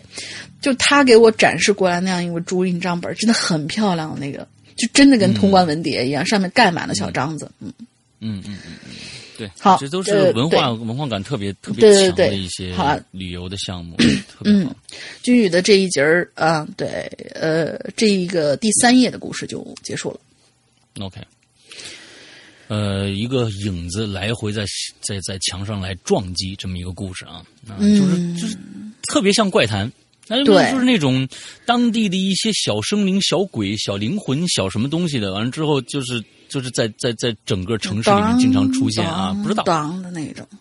不是他，你说我不是，我听他这个感觉，我为什么刚刚想起吊死鬼来？我说特别像那个，就是有一个特别短的一个，嗯、很早以前的一个故事，就是什么什么一个人坐在那看书，结果老觉得脖子后面痒，结果别人就说是你这个。嗯，身后吊着一个死人，然后他的脚尖儿碰你的后脖子嘛，特别像那种感觉。嗯其实这个这个东西有有，当时当在九十年代呃九十年代末的时候，日本恐怖片那个时候是最巅巅峰时候的是那个《咒怨》吧，应该是《咒怨一》嗯里面就有了呀。咒怨一》里边第一个就是那个那个房子里面经常他能听到敲墙的声音嘛。我不知道你们还记不记得那个那个那个点真的很恐怖，那个已经不不，那个好像已经不是《咒怨一》了，是后面他几个小的番外，什么什么不是不是咒怨一黑咒怨一绝黑哑咒怨一女啊、白老妇啊，那那几个续集里面，我我记得好像有过。咒怨一应该是咒怨一，就是他听到有人敲墙嘛，最后其实有一个有一个人吊吊死在在屋子里，他在荡荡，每一次他的脚碰到墙上，当的一声，碰到墙墙当的一声，是那个声音，那个那个恐怖点已经非常非常之高了，就是那个时候真的是全身鸡皮疙瘩。你现在想起来那那种桥段也是非常高级的桥段，嗯，对，嗯，现在就拍不出来，因为恐怖就是这个样子，因为。你拍出来了以后，你在别的地方用的话就是抄袭，而且这个东西没有办法演变，就特别、特别难的一点。对，对，来，咱们下一个啊，明轩。世阳哥，龙鳞姐好，听鬼影有两年多了，一直潜水。今天看到这个话题，就来留个言。说到险呢，就让我想起了小时候的一次经历。记得那是读小学的时候，有一次和我表哥周末去爬山，下山的时候，我表哥跑着下山，非常的快。开始呢，我慢慢往下走，因为山坡啊比较陡峭。过了一会儿呢，看到表哥站在山下喊我，我才发现他已经到山脚下了。于是呢，我也学着他那样。往下跑，起初觉得没什么，慢慢发现两条腿已经开始不受控制了，整个人飞一般的往下跑，停都停不下来呀、啊！当时整个人特别的慌，山下面呢还有一个房子，心里想这样跑下去还不得摔死呀？啊，就不算摔死吧，撞到墙上也得撞死啊！然后我看到前面有棵树，想着抓住这棵树让自己停下来，于是。快接近树的时候，一把伸手抓住树干，然后这个时候整个人在空中转了一圈，然后摔在地上。这是轻功啊！就说他那个惯性已经非常大了嗯啊！当时整个人坐在地上都懵了，自己也没怎么受伤，就是皮这个肚子这个擦破皮了。然后我慢慢走下去，我问哥，我哥问我：“你干嘛呢？”我说我就是往山下跑的时候，发现脚不不受控控制了，停停不下来。我哥看我也没什么事就回去了。事后想想也是很后怕的。第一次留言希望被读到，最后也祝鬼影越来越好，山羊哥越来越帅，龙玲姐呵呵。完之后那个嗯嗯，龙玲姐也越来越漂亮啊嗯嗯。之后那个没事，呵呵也挺好，呵呵也挺好。嗯，完了之后那个就是。就是往下跑啊，你停不下来，这很正常，这不是受到什么啊上身呢或者什么的。第一个，你越跑越快，首先你有个意识，是说如果我硬停住，我一定杵下去了，那就肯定就杵下去了，对吧？嗯那你你越跑越快，是你身体的一个反应机制，是一个保护机制造成的。保护机制造成的，因为你要顺势往下走，所以就肯定是这个样子。小时候我也有过这样的，你你想，你下那下坡，是不是你到最后呢，哒哒哒哒哒，你两个脚蹭的越来越快，蹭的越来越快。完了之后，但是幅度会越来越小。那么幅度越来越小，就相当于你增加地面的这个摩擦力，让你自己停住。但是它可能那个坡太陡了，根本就没法停住。而有有当哥哥的话，你看着弟弟，千万别在小的面前逞能。你跟能手逞能，那是牛逼的。你跟一个小孩儿逞能，逞什么能啊？肯定没你没你牛逼啊！你想想，嗯那个惯性已经到达了，他抓住树以后，整个悠出去了。那个那个惯性已经非常非常之大了，对，所以这个事儿这种事儿少干啊，少干。嗯下一个故事我接着念呢，还是怎么着啊？你接着吧，因为最后一个哎特别长。那你你来吧，最后那个长的我来吧，因为那个前面这个这个谁的这个已经很长了啊，哦，好，我就照顾我徒弟一下啊，叶商老哥哥你来吧，嗯 好感动啊！嗯，叶商老哥哥。你怎么山你怎么河南话都出来，好感动啊，嗯，就是河河南话就出来了啊，不知道。嗯，呃，叶商老哥哥，石阳哥好龙啊，这不能叫嫂，我嫂子会打我呢，你知道吗？啊对对对对你姐叫姐就对了，嗯，啊对对对，哎，对。我们什么时候造出这样的一个绯闻来的啊？不知道。哎，我跟你说啊，只要是异性待到一起时间长了，就一定会出绯闻。就会被炒 CP 这个事儿不太好。啊，对对对对，这 我还是个孩子这个事情啊，对对对对对，他他 什么孩子？嗯，他就是对我都叫他嫂子啊，你知道吧？因为你看，每次我去山哥家玩儿，然后他说：“走，好嫂子。啊，为什么呢？对对对我解释一下啊，好嫂子是他们家楼底下一个面馆儿那儿的那个是什么面来着？打卤面还是什么面？特别好吃。我师傅对刀削面，我师傅大同人嘛，怎么吃都吃不够。每次就是呃，就是好嫂子吃面去，嗯，嗯嗯，对，也就能吃个面了。好好好，对对吃个面了，嗯，然后这这种这种 这种绯闻造的呃挺挺好，嗯以后再说。什么鬼？嗯、他说说一个同事遇到的故事。嗯我有个女同事，今年大概三十出头。有一次呢，我们大家聚餐，走在路上啊，就看见一个穿着一身黑衣服的女的，嗯打着一把黑色的太阳伞，站在胡同的路口。嗯我们几个人呢就挨个儿就过去。等女同事过去的时候呢，那黑衣服的女人呐、抬头就冲我们微笑了一下。嗯她看，呃，哎，她看见了反应出奇的夸张，应该是女同事，对，女同这女同事看了一眼，没想到反应出奇的夸张，跑在大伙儿的最前头，看着看着人家，然后大喊有鬼啊什么的。嗯 我们就纳闷儿啊，就抬头看看天上还有太阳呢，嘲笑他哪儿来的鬼呀、于是有一个男同事啊，就跑过去跟这黑衣小姐姐搭话。他说：“其实啊，人家只不过是站在那儿等男朋友的。仔细一看，还是一个超有气质的美女。也不知道那同事抽什么风，管人家叫鬼。下午呢，大家在包厢里吃了饭，我们就很好奇，同事为什么管人大美女叫鬼呀、同事就娓娓道来了他经历过的事儿。他说呀，几年前有一天加班加到七点多的时候，外面突然狂风暴雨的，风把雨点儿打在玻璃上，发出很大的啪啪啪的声音。这时候呢，公司啊就剩下他一个，那收拾东西准备下班儿但是没带雨伞，没办法，就只能在公司玩电脑，想等一会儿雨停了再慢慢往家走。大概到了九点多的时候，雨啊终于变小了，他就顶着蒙蒙的细雨往家走。好不容易走到家里头，因为他家他距离公司并不远，住在一层的。就在他走进楼道的时候，一拐弯就突然打了个激灵。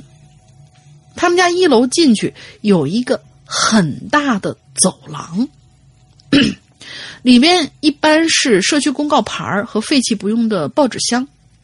他说他走进楼道的时候，猛然就看到一楼左侧空旷的走廊角落里，有一个湿淋淋的黑衣服的女人，瑟瑟发抖的在墙角里面蜷缩着，身上的头、身上、头发上还往下滴着水。他就在害怕呀，就心里就就。就很奇怪，但是也非常害怕，就故意跟人家搭话说：“你怎么站在这儿？你是忘带钥匙了吗？”可是那女的并没有回答他，就还是静悄悄的缩在角落里面打的寒颤。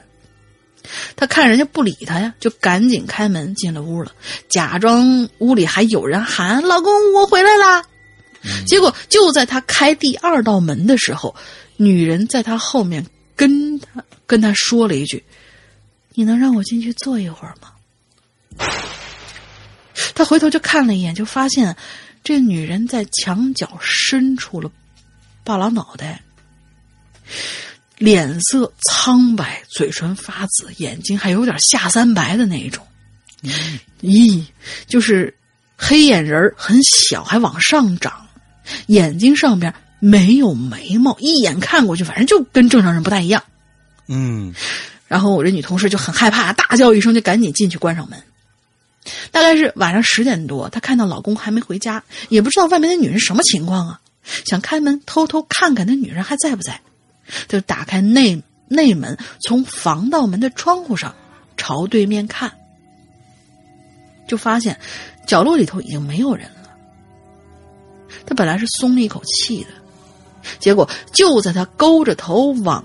侧面看的时候，就发现那个女的还在那直挺挺的站在门的右侧盯着他笑呢，他就吓得大叫一声，马上关上了门，哭着给上夜班的老公打电话。老公听他歇斯底里啊，马上就赶回家，结果发现门口没人，但是她还是很害怕，就紧紧抱她老公过了一晚上。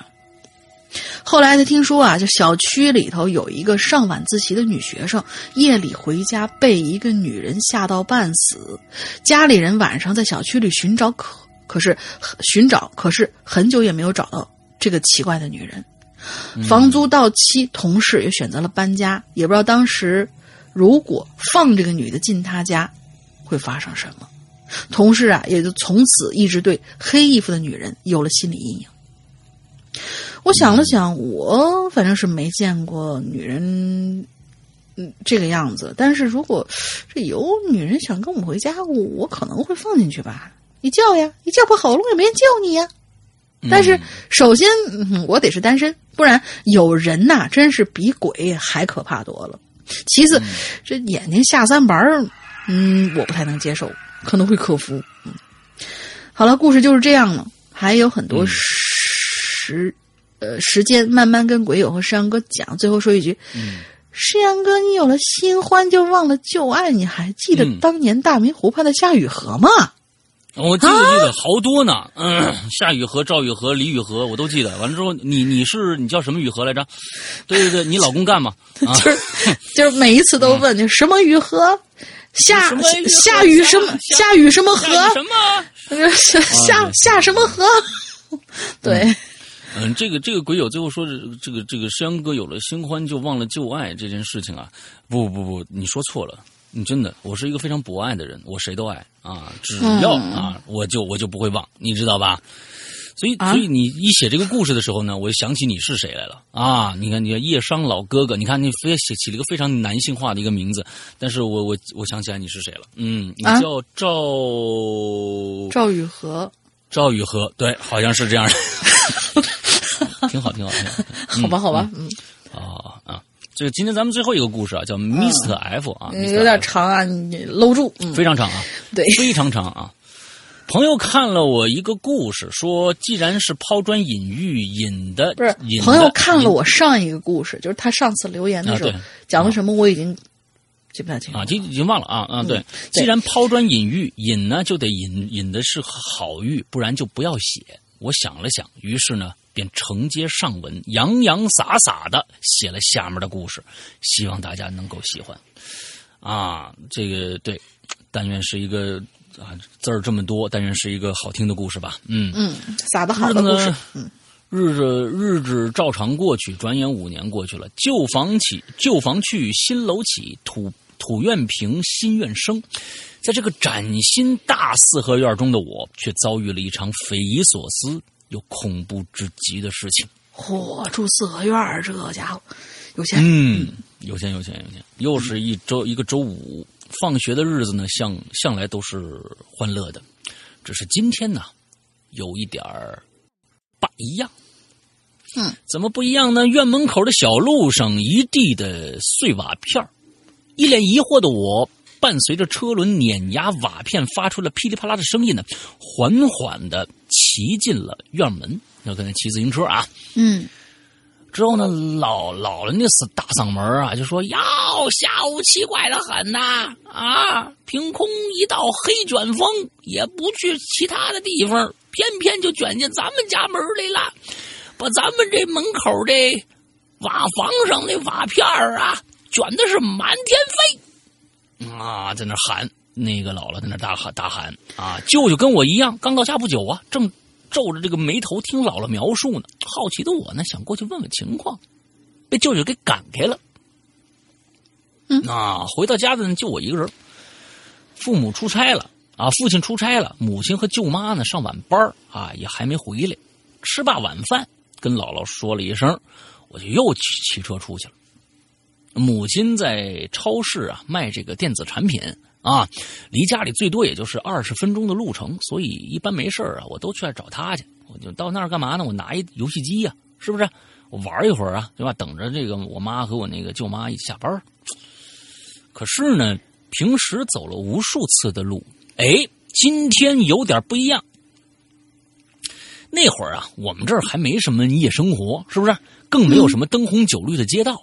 晚上九点啊，就没什么人了，偶尔才会有一两辆车经过。啊，这个街道呢，左侧是大片的玉米地。我、天哪，你们这这城乡结合部吧？啊，这这有啊啊，这街道左侧是大片玉米地，一排松树将玉米地与街道隔离。只是啊，隔一段距离就有一路口，方便呢农民伯伯啊进到地里头啊。这两片玉米地中呢，唯有一道三四米宽的柏油路是通向我们村子的必经之路。嗯，我那骑车骑得飞快呀、啊，冲在前面，看着路口，我就拐进去了。嘎噔一声，啊，嘎噔一声，怎么呢？我骑车呀压到一块石头上了，往前的冲力啊把我冲下座了，站地上了。啊，俩挎着这这这俩骑嗯俩腿挎着车上，吓我一身冷汗。我才发现哟，啊，我走错路口了。啊，这前面哪有什么玉米地呀、呃，前面都是玉米地，哪有什么柏油路啊？那这时候呢，母亲和舅妈才骑了过来。哦，这个时候他呃，你爸妈，你你你你妈和你舅妈已经下班了是吧？就问我，哎，你怎么停这儿啊？我就含糊解释说是看错路口了。可是啊，平日里我走了太多次这个路了，就算闭上眼睛，我也知道该从哪儿进去。怎么怎么怎么怎么今天怎么就看错了呢？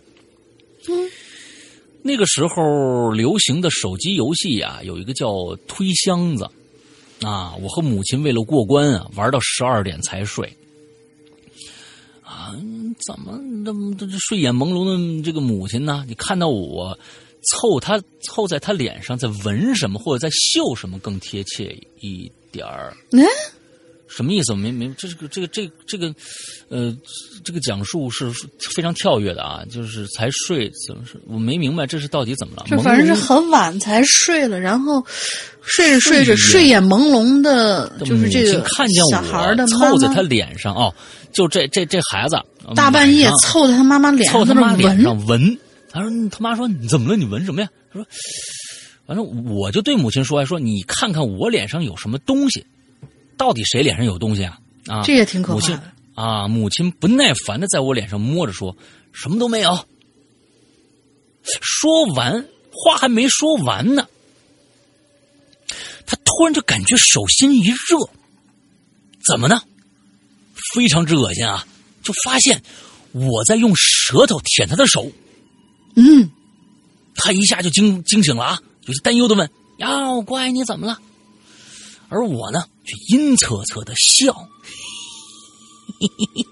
那个声音要多恐怖有多恐怖啊！要不怎么说女子本弱，为母则刚呢？从小在农村里长大，光怪陆离的事儿听得不少了，一下子想明白怎么回事的他呀，压着心里的害怕，赶紧把灯就打开了，一边叫我名字，一边往门口跑去，大声喊我姥姥舅舅的名字，而我我而我仍在死死的盯着母亲，阴恻恻的笑。啊，老人睡得浅，姥姥听着赶紧就过来了，我说这孩子好像中邪了。妈妈呢，略带紧张的颤声说道：“我姥姥，哼，见识广，再加上我姥姥那脾气大的很，扯着嗓门就大骂起来了。妈了个什么的，那个我的 F 什么之类的啊，就去骂了啊！希望能给那恶走给骂走了啊！我反应过来呢，跟姥姥，我反应过来跟姥姥对吼，声音粗鲁的，根本不像个孩子，而且顺势就要冲冲下床去。哥，这鬼还挺，哎，挺挺挺挺厉害。”挺硬气呀！啊，姥姥见着了，赶忙过来拉着我的右手，母亲抱着我的左手，防止我做什么危险动作。但是两个大人却被我十岁左右的我险些晃倒在地。啊，这个时候，舅妈先赶过来了，被紧紧抱着的我，呃，被紧紧抱着的我，自然是坐在床上动弹不得。看见舅妈在门口，就破口大骂起来：“你妈，什么之类啊？好像说那那一声声的怒骂。”啊，那一声声的滚，根本就不可能是从一个孩子嘴里发出来的。吓得二十岁的舅妈是怯生生站在门口不敢进来，只是略显哭腔的说道：“我我是你舅妈呀，你怎么不认识我了呢？”可是换来的只有更猖狂的笑声和怒吼啊，哈哈哈哈什么之类的啊。接着舅舅也来了，看到这种情况啊，对我母亲说：“快给我哥打电话。”哦，家里都是女眷，所以是不是阳气也就不够，压不住这个？嗯，舅舅走过来唤过母亲啊，就这不舅舅有吗？阳气的啊，舅舅走过来唤过母亲，按住我的右手，听见有人喊我父亲的名字，我才第一次醒过来。嗯，哦，嗯，啊，好吧，他爸不在，为什么喊他爸不是出差了吗？听见有人喊我父亲的名字。我才第一次醒过来，他爸不是出差了吗？是吧？说行也不恰当，或者说第一次有了我自己的意识，我的感觉就像是被关在一个什么另一个空间，外面漆黑一片，只能通过一个窗口看着外边的世界，就像是戴着一个大号的摩托头摩托头头盔，看着外边的我喊着喊着那么的陌生啊！我就哭着向他们喊呀，我说我爸什么时候回来呀？母亲说：“马上就回来。”我能感觉到我在一点点的真正清醒，真正的控制自己的身体。我不断不断的问母亲，母亲的回答一直是“马上就回来”。看着时清醒时哭喊的我，母亲终于拨通电话。母亲将事情快速叙叙述了一遍，又交代了几句，就将电话放在了我的耳边。我不知道自己在怕什么，也不知道自己在哭什么。父亲那边的回答跟母亲一样。也是说，我马上就回来，马上到家。这好不容易平静下来的我，在电话挂掉的那一刻，可就又疯起来了。我好像知道他哦，我我插一句啊，就是不了解怎么回事的这个同学们，我好像想起来，他应该是他上一期写的这个段子是怎么回事了？是，就是说是他们家。特别神，尤其是他爸，就是他们那儿的，就是那个寺庙的庙祝，有时候无神论者嘛。对，呃，就是也不是无神论者，就是说是他爸好像是很神的一个人，住了一个那个什么，住了一一次他们那旁，他他他老丈人给他弄的猪圈啊，那猪圈每次都都都闹鬼，对，他住就没事儿，对他住就没事儿，就对。就特别硬气，他们那儿的庙祝有解决不了的事儿，都过来问他爸。嗯嗯嗯，嗯，就是他爸的故事。嗯，舅舅舅舅发现情况根本没好转呢，啊，就把我舅妈带了回去。对他舅舅发誓，呃，不对，他舅舅应该是他妈这边的人呢，不是他爸那边的人。他把我哥可能哦，对，把我哥也是说他爸呢。对，把我哥叫回来，应该说的是他爸，所以他说他听到他爸的名字，对对对对对，那就对上了。嗯，哎，把舅妈带回。带回去。他屋里呢有一把供奉了很短的一个短刀，一直放在神像旁边，很久的想着应该有用供奉的啊很短，短刀可还行。啊，就让我舅妈过去把它拿过来。至于他呢，准备朱砂、黄纸画符去了。啊，舅舅从小很皮啊，从来不服管教，上小学就敢把老师的头按在煤火旁恐吓老师。我的天哪，这都是熊孩子，啊，这都已经不是熊孩子了啊！这这，我觉得这梁梁山伯好汉的就那个范儿啊。嗯，这个姥姥呢，为此费了不少心思。后来啊，想着能让他这个学点什么，就通过亲戚关系，好话不是说了多少，才给找了一先生，跟着学算命和风水去了。啊啊，学这个了啊！疯老道嘛，这不就是？啊，当时的师傅呢，那那是要徒弟言听计从的。只是先生见我舅舅很有慧根啊，似乎也不不在乎，似乎也也倒也不在乎。于是呢，舅舅便跟着师傅学了一段时间。过年的时候，先生让舅舅带些烧酒、呃烧鸡、白酒去瞧他，因为有些习俗是免不了的。舅舅一听啊，又是让买东西送礼，觉得老让他花钱，一气之下不学了，结果就半途而废了，只学了画符一篇，那就会画符啊。这是三节两寿，这个这确实不能免啊，嗯，没没问题呀、我觉得这个对，师傅你看的要求。龙陵，你看龙陵，人家三节两寿从来不来啊。那个啊没有，嗯，这种人，对，当我人没来礼到了呀。哎，八月十五是不是我强迫你那个要要过来跟我吃顿饭的？是不是我强迫你过来的？八月十五，八月十五过去了吗？好像过来了吧？忘了。对你根本就不来嘛，对吧？把舅妈，当舅妈把短刀拿来，姥姥心领神会，便在屋里劈砍起来。而此时的我却第二次清醒，一样的感觉，仍然是被困在一个漆黑的地方，仿佛戴着一个巨大的头盔看着这个世界。随着姥姥的不断劈砍，我渐渐的清醒过来，控制了自己的身体。此时看到姥姥在对着空中啊胡乱的挥砍，瞬间明白过来了，我就帮姥姥指方向。哎，因为我看着一个白影在屋子里不断的闪避，随着我的指引，指引没砍几下，就把那白影逼到了左侧小屋内。但此时的我，仿佛突然想起了什么。注意了啊！仿佛突然想起了什么，猛地回过头来，就看到一个身穿红衣的女子就坐在床头。拼命示意着姥姥，姥姥转身用力一挥，刀可就断了，嗯，柄刃分离，刀刃甩出去了，只听见铁器摔在地上乒里乓啷的声音。姥姥心里咔噔一声啊，发现我此时又不正常了，立马转身对舅妈说：“去，把厨房的刀拿来，有血腥气，试试能不能镇住他。”我天哪，这都是大事儿大仙儿啊，您知道吧？嗯。舅妈急忙跑到厨房，突然想到了家里过年杀猪剁排骨的大黑刀，赶忙拿了一把切菜刀，就跑去呃赶嗯赶忙拿了一把切菜刀，就跑去杂物间去找那把大黑刀去了。啊，这是为毛？啊，不知道啊，嗯，再有意识的时候，仍是一样的环境，只是看见姥姥手里拿着那把大黑刀，母亲手里拿着切菜刀，又重新在屋子里面胡劈乱砍。此时我发现不对了，我的身体居然在咬舌头，一个念头在脑海中生成，我靠！这鬼是想让我咬舌自尽呐！啊！我就拼命掌握着身体，往后缩舌头，他就拼命的控制身体咬舌头。就在我们争执之间，我就看着了一个身穿白色道服的男子，是一手拿着黄符，小臂不断画圆，而我则如如被吸入龙卷一般转转着圈进到了府里，在我被。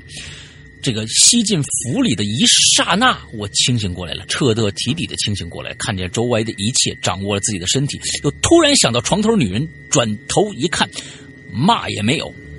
大人看到我终于醒过来，这才松了一口气。此时再看我舅舅，虽然穿着啊，这是舅舅啊，嗯嗯，哦，舅舅到时候还真真是管事儿啊啊！舅舅虽然穿着整齐，但并不是我看到的那个身穿白色道袍的男子啊，不是，那是谁啊？而且也并没有看到我，呃，没有像我看见的那样圆手画圈他手里拿着两张画好的黄符，掐着手诀，确认我清醒才放下手来。看来你看得到是发身，有可能是发身，你知道吧？有可能是那两个黄符形成的一个发身，真的有可能啊！这这不知道啊啊，不知道，咱们只能是那个什么啊。姥姥让折腾了半夜的舅舅舅妈回去休息，她和我母亲在旁边守着。舅舅将一张符贴在我背背上，一张贴在床头，就和舅妈一同回去了。姥姥和母亲手里还拿着刀呢啊，就这么躺在我这个床旁边睡着了。我是特别害怕晚上一做梦把你剁了怎么办啊？而我呢，则异常的清醒，因为恐惧还没有消散，又因为今天晚上发生的一切超出我认知太多太多，就这么睁着眼睛直到天亮。大人们折腾了一晚上，还在补觉，我则一个人坐在院子里头，心中啊有太多的疑问了。回想昨天的一切，姥姥说黑色的龙卷风卷得一地的碎瓦片，夜里看错路路口，要不是自行车压在一块砖头上，我会不会进入另外一个世界？为什么提到父亲马上回家，我就会恢复正常？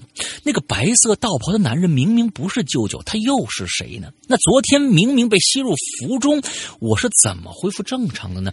无数的疑问在我脑海里不停的旋转着。有些事情啊，直到现在都不明白。但是对于父亲是怎么，但于对于父亲是怎么的存在，是在经历了相同事件却截然不同的处理过程，给我带来了震撼吧。上次也提到了，这边的一座庙宇的庙庙主都会寻求父亲的求解，所以我这里有我的家里人的以及一些寻父亲帮忙的很多这样的事情，有机会呢啊会挑一些给大家讲，希望大家喜欢。不知道能不能在影留言被读到，如果被读到，这里道一声谢，主播辛苦了，嗯，谢谢。这是一个非常非常啊完整的一个驱魔的一个过程啊，嗯啊，虽然呢，这里边这个乱砍乱乱砍乱伐这个这个举动呢，可能起不到什么根本性的作用啊，但是确实是好像在这里边这个符咒还是管些用的，看来是确实是有一些道理在在里边啊。嗯，舅舅确实是还是有慧根的。哎，慧慧根很重要啊，慧根很重要。对，好吧，那我们今天的节目呢？那个我哎插播一一插播一个事儿啊，啊就是啊啊啊！这个我我我现在还没去求解，就是刚才有可能，呃，同学们听就是他第一次遇呃就是什么遇到一个看到一个红衣女人的那个附近那个、那段的时候，嗯，我这边可能是咱们影流言 史上第一次直播的一个莫名其妙事件，在我这边。嗯，我的猫现在都在各个地方睡觉，屋子里很安静。然后我身边，我右手边，我师傅知道右手边有一个竖的一个柜子，带着一个门儿是那种自动弹力的那个门儿，那门儿特别紧。刚才就在讲那一块儿的时候，里边不知道有什么东西，啪推了一下这个门儿就这个这个柜子里边，那你开然后我看了吗？我还没打开呢，因为它打开的时候劲儿需要很大，关上的时候声音也挺大的，也就是说没有一个力道，它是不可能去打开的。然后我以为是我自己是不是听差了呀？嗯后来又不知道是什么东西从我那里边，好像就是就感觉像是翻箱倒柜一样，啪，又有一个东西掉下来，像一个塑料袋的一个声音。老鼠吧？没有，我们家耗子没跑，我们家耗子都睡觉呢。不是，不是你们你关起来那些耗子，是那些自由的耗子们。嗯我们家没有耗子。啊，我们家没有我们家没有自由的耗子，没有，哦，肯定自由的耗子也看看吧。对，也钻不到这儿来。就是有可能啊，我我下一期给大家证实一下，没事儿当然最好。有可能是我们直播史上第一次直播到灵异事件。啊，你看你开心的啊，合笑的合不拢嘴了。呃，没没没，就是嗯呃，郭德纲不是说了，就是叫什么呢？害怕的极致就是笑，哦哦哦，要不就是怒，要不就是笑，嗯有可能就是这样那。你那你是吓坏了是吧？嗯 业务可害怕了。啊，呃，但但愿没事但愿没事啊，阿弥陀佛。好吧，那我们今天的这个刚才那个我们中间的那个那个进群密码已经说过了啊，挺复杂的。在我们很中间非常不经意的一个一个啊，跟猪有关啊，反正之后大家仔细听一下啊，就在这个中间。嗯嗯嗯，OK，我们最后来说一下我们的会员会员专区吧。呃，会员会员制啊，我们其实这个会员制呢，首先啊，上个星期也不知道为什么，也不知道为什么有很多新加会员呢是问，哎，哎通过微信是否能够便宜的买会员？不是。我不知道大家是怎么听的，有有可能是我的口误造成的吧？是这样子的，现在我们购买我们的会员有两种方式，一种呢是苹果 APP 啊，一种是苹果必须是苹果设备，呃，苹果 iOS 设备。完了之后呢，你下载 APP 就搜索“鬼影人间”就能搜到我们。完了之后呢，下载了 APP 以后，用一个内付费的形式。来购买，但是有很多的用户其实不知道，苹果是会把你的这个这个售价的百分之三十拿走的，我们只能达到百分之七十。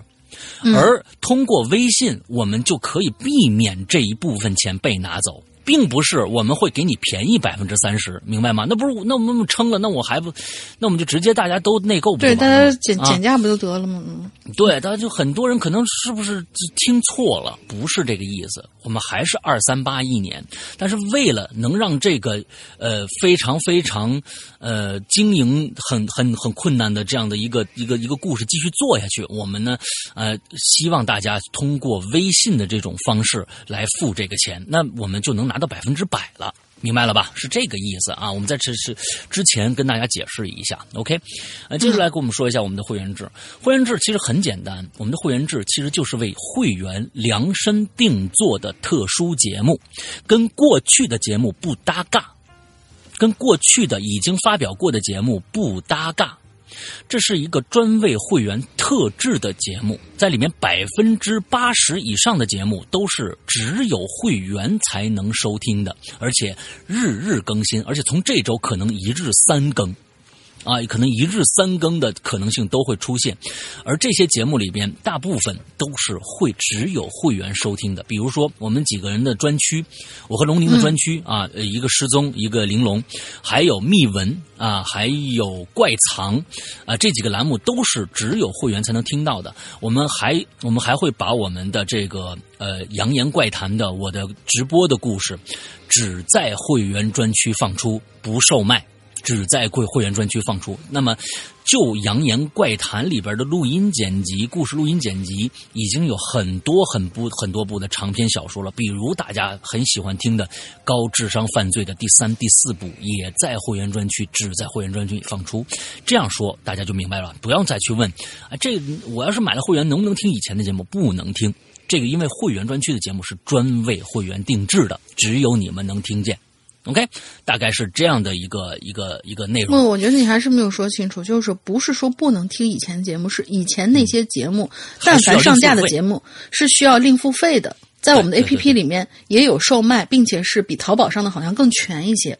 对，嗯，对，因为第八季我们第八季《鬼影人间》第八季在淘宝上是没有的，对，只有在 APP 里面有啊。完了，所以就是呃，那是需要另付费的。但是可以这么说。现在更新的第九季，如果你现在去购买会员会员的话，第九季是包含在里边的，因为先在会员专区里面更新。那从现在你购买，我们肯定是先把以后上架的其他的一些节目，呃，这个先在会员里边给大家听，你听过的就不需要再付费了。明白这意思了吧？啊，就就你你你去买了你就知道了啊。我们是非常非常良心的，不会坑大家钱的啊。再怎么说，你大家就是哎呀，反正发现一你越越越越说越把大家说迷糊了。反正你你进来了你就知道怎么回事儿。对，但是我们现在的续费量，呃续费的一个百分比是百分之九呃百分之八十五。我们现在的续费，每年的续费是维持在百百分之八十五以上的这样的一个人的一个人群的，所以大家对这会员制是非常非常满意的，所以大家可以去赶紧去尝试一下吧，一年只要二百三十八元，不需要以后的，如果你一直延续的话，以后的任何故事，包括收费故事，你也都不需要付费了。嗯，明白这意思了吧？就就是。就是这么个意思啊，就是从今天开始买，以后不管上不上架啊，其他的从今天开始买。上架的节目以后你也不需要付费，但是以前在这今天你买日子之前的那些上架的节目，你还是需要再付费的。我只能这么解释，我解释不通了啊！就就真的，大家听明白了没？啊，这个不用听明白，你们去买一年，你就 你就知道了。二三八买不着那个什么，买不着那个什么，这过去怎么说的来着啊？嗯，买不了吃亏，买不了上当啊！对对对对，大概就是这意思啊。完之后这个呃。如果微信加的话啊，微信的话，请大家加这个会员啊，不，鬼影会员全拼，鬼影会员全拼这样的一个微信号。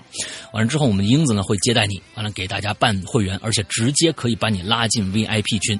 呃，你在你在 APP 上直接付费的话，可能会产生三个不好的结果。第一个，呃，这个可能对不对？一定我们会被苹果拿走百分之三十的利润。第二个。有可能有的时候会出现绑定不成功的现象，嗯，就是你买了，结果没绑定成功会员，这是有可能出现的。第三个，你找不到组织，你加了以后，你你进不了我们的 VIP 群，所以还得加那个微信号，所以就干干脆就直接通过微信号来购买是最合适的。嗯，好吧，嗯，OK，那今天的节目到这儿差不多了，那龙玲还有什么想说的？就是我有一个小疑问啊，大家都在，呃，有一部分人选择内购，是不是因为支付宝可以刷花呗 呀？不是不是，花花不了，花不了，花不了。谁说的？只能预付费，只能预付费，好像花不了花呗。是啊，什么？Apple Apple Apple ID 好像不支持这个功能的。能啊？是吗？我吃饭一直就是就是刷花呗的呀。吃饭 是吗？对，就是在就是那个跟那个没关系。Apple ID 的支付。跟你在什么什么这个这个美团外卖上那个支付方式是完全不可以可以，因为我也在那个某一些软件里面我买过它的那种会员功能嘛，它是可以扣花呗的。哦，有有可能有一些，比如说学生党啊什么之类的东西，就是有一个有一些小额的花呗就可以去去那行，但只要对我是我是认为，只要你觉得你合算。就行，嗯嗯。啊，只要你觉得你合算，同时也请让我们合算，嗯。嗯，好吧好吧，那么今天的节目到这结束，祝大家这周快乐开心，拜拜，拜拜。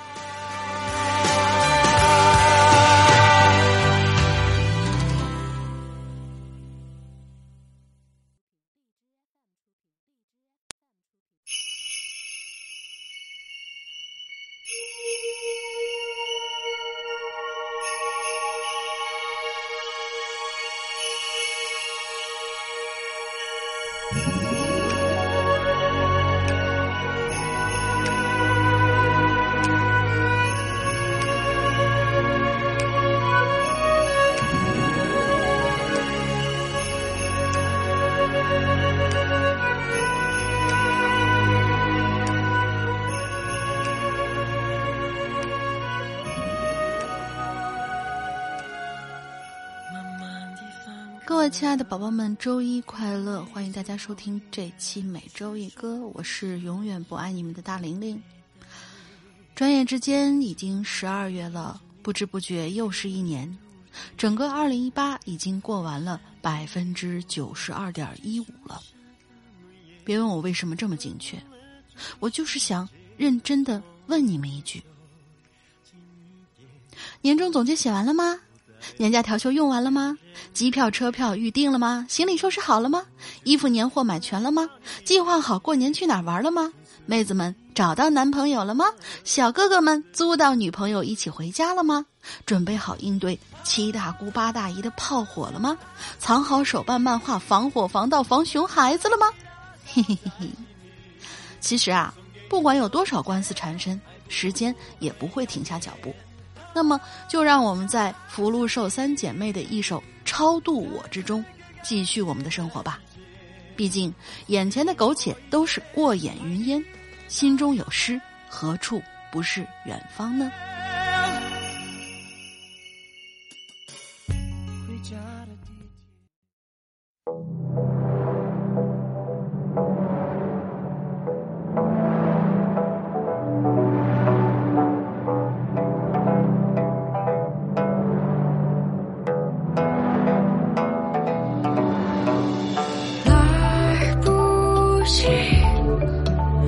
最后一句想你来不及让你知道在